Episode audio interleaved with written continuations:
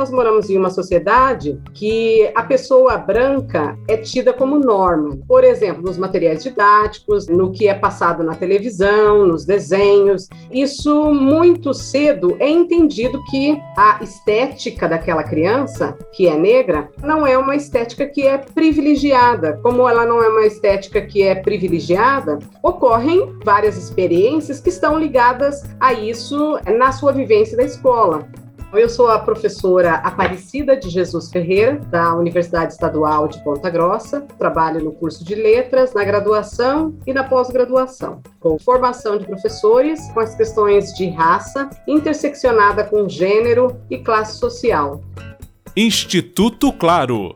Educação. Aparecida de Jesus Ferreira é autora do livro Letramento Racial Crítico através de narrativas autobiográficas.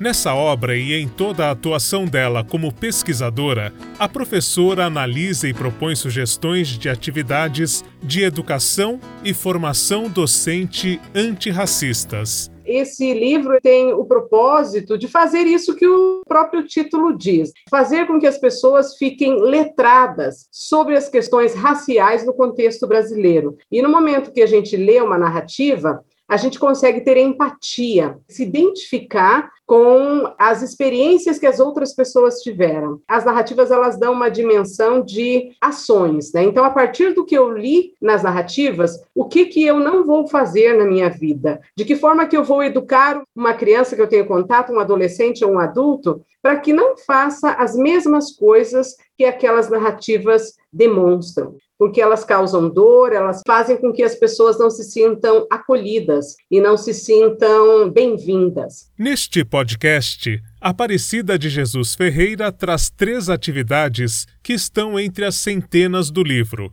A primeira delas é justamente o letramento racial crítico através de narrativas autobiográficas. A gente só passa a se considerar letrado e entender a partir do momento que a gente mergulha também nessa experiência e tenta entender a experiência das pessoas. Porque daí você traz também conceitos como o mito da democracia racial, o que é racismo, o que é racismo estrutural, e a gente pode ver isso de forma bem evidente nas narrativas, porque daí você vai fazendo recortes daquelas falas e vai identificando como é que ocorre, e a gente tem a possibilidade daí de um pouco que teorizar essas experiências a partir da sociologia, a partir da antropologia, é, pensando a questão da linguagem, da análise do discurso. Essas reflexões elas dão várias possibilidades não só de nós nos entendermos, mas entender as outras pessoas também, e inclusive pensar ações. Como é que nós podemos ter uma sociedade mais equitativa?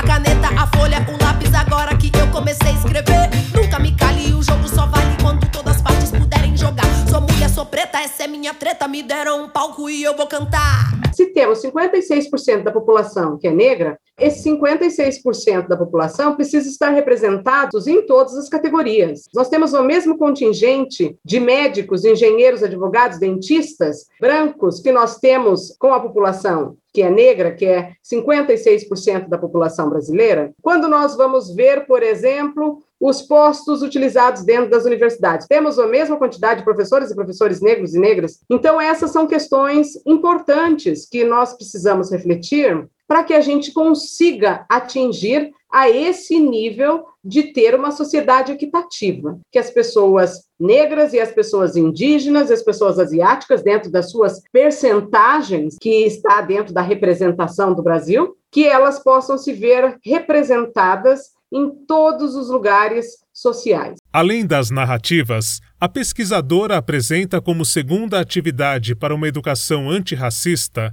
o contato com obras literárias que representem a diversidade da população brasileira. Essa literatura infantil, juvenil e adulta precisa ter dentro da escola para que elas possam ver pessoas iguais a elas E as pessoas brancas que forem pegar os materiais percebam também que há uma diversidade dentro do Brasil e que essa diversidade precisa estar presente em todos os lugares. E isso qualquer professor de qualquer disciplina pode adotar e pode utilizar como uma forma de, inclusive, expandir a visão crítica e reflexiva. Todas e todos somos responsáveis por essa educação crítica. A terceira atividade é a reflexão sobre o material didático adotado é pensar um pouco em um artefato cultural que é utilizado desde o primeiro ano que a gente entra na escola, que é o livro didático. E daí fazer atividades com as pessoas que são estudantes que observem quem são as pessoas que estão representadas dentro daqueles livros didáticos. Como é que elas são representadas? Se são pessoas brancas que têm uma predominância, então há uma predominância eurocêntrica. Se falta representação de pessoas, de acordo com o IBGE, que são as pessoas pretas e pardas, dessa categoria social de pessoas negras, então como é que as pessoas negras são representadas? Como é que as pessoas asiáticas? Como é que as pessoas indígenas são representadas?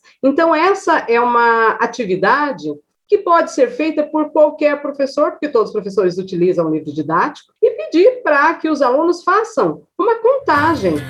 A minha história é talvez igual a tua, jovem que desceu do norte, que no sul viveu na lua. Eu sou como você Vamos contar como é que essas identidades sociais são representadas, como é que elas aparecem fazendo atividades intelectualizadas e atividades é, profissionais, é, fazendo atividades em família, como é que elas aparecem fazendo atividades de lazer e atividades esportivas. Então, é uma ótima forma de pensar em um letramento racial, mas com ações antirracistas, deles falarem, então, o que, que poderia ser feito para solucionar aquelas lacunas que não estão sendo representadas dentro daqueles livros. As pessoas que tiverem contato com essa prática farão uma análise, no momento que elas estiverem assistindo uma televisão, elas vão perceber, mas e cadê a representação das pessoas negras, das pessoas indígenas, das pessoas amarelas, das pessoas asiáticas, das pessoas brancas, como é que elas estão sendo representadas? Aparecida de Jesus Ferreira ressalta que professoras e professores só têm como propor atividades de educação antirracista com suas turmas de estudantes se isso for pensado desde a formação desses docentes com apoio de produção de Daniel Greco, Marcelo Abud para o Instituto Claro.